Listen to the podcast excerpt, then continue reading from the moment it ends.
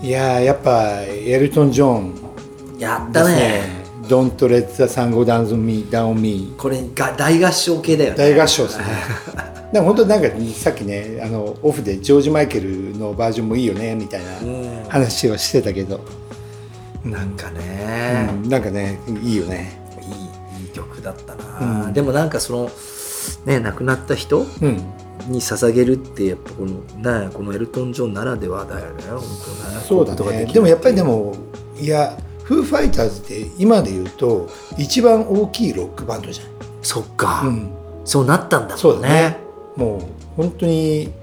ねデーブ・グロールはもう例えばポール・マッカートニーでやろうやったりとかだってリンゴ・スターとかもコメントしてたよ、そっうんか、あのテイラー・ホーキンス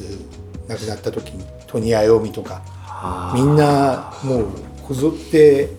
ああやっぱフーファイターズってこのぐらいになったんだなとそう考えそうだねた多分現存してる最後の一番でかいロックバンドになったのかもいやなったと思うんだよねねうん本当にね同じぐらいのみんな年だしデイブとかもねうんそんなに年変わんないしねそっか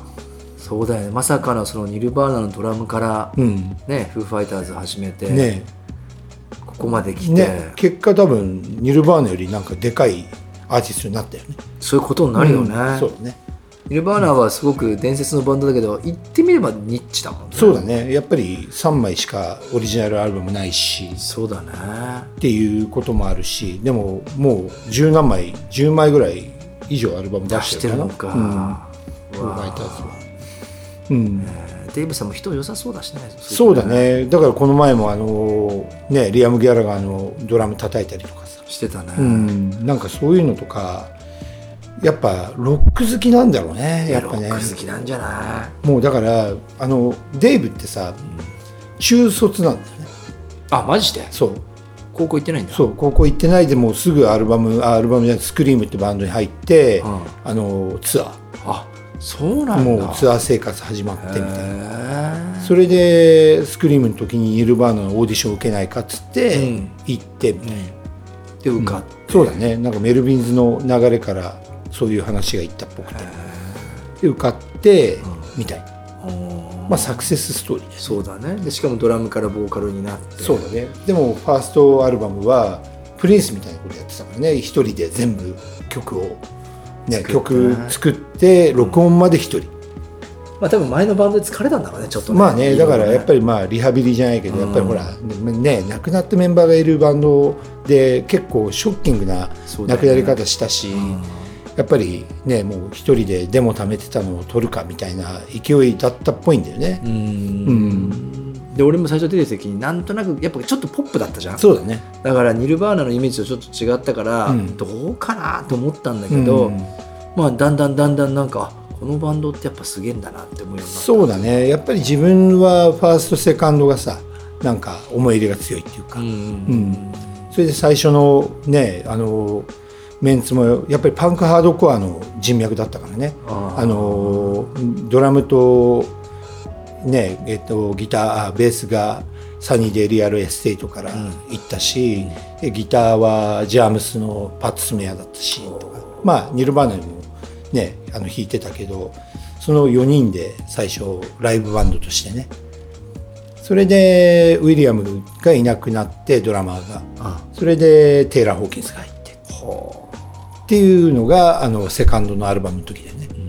うんまあ「エヴァーロング」とかさ「マイ・ヒーロー」とかそうかそうか、でもどんどんどうなんだろうこれからロックって残っていくのかな、なんかでもさなんかすす今日まあいつも新譜とかかけてるけど、ロックな人たちは増えてるような気がするんだよねあ本でまあだからそれがほらなんだっけこれからベテランになって、どうこうっていうのはちょっと分かんないけどさ、だってアークティック・モンキーズだって今もう重鎮でしょもう重鎮ってだよねかんそう考えれば、